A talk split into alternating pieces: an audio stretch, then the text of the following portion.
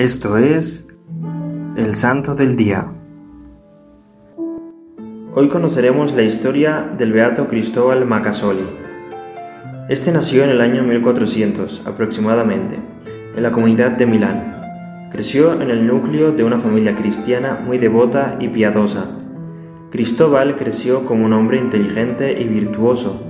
Cada vez cultivaba más en su corazón el deseo de llevar una vida religiosa cuando cumplió 20 años de edad, pidió ser admitido en el convento de los franciscanos, al conocer la labor de San Bernardino de Siena, quien recorría toda Italia predicando y convirtiendo a muchos devotos.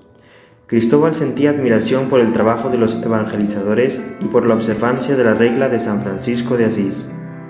En el monasterio, Cristóbal se preocupó por desarrollar sus virtudes para el servicio y mantener la pureza en el corazón así como confiar totalmente a Dios su camino.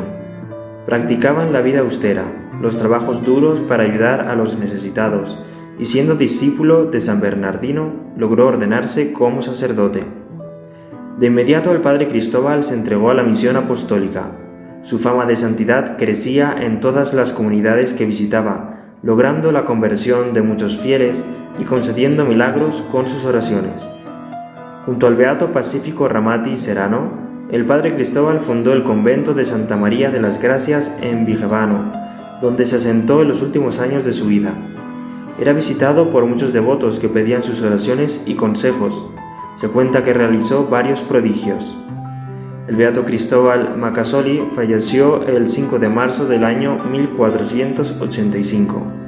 Su cuerpo se sepultó en la iglesia de Santa María de las Gracias, hasta 1810 cuando las reliquias se trasladaron a la Catedral de Vigevano. Su culto fue confirmado por el Papa León XIII en el año 1890. Hoy te invitamos a encomendar a tus oraciones a los enfermos. Beato Cristóbal Macasoli, ruega por nosotros. Servidores Amoris Christi, Movimiento Amoris Mater, haz todo con amor.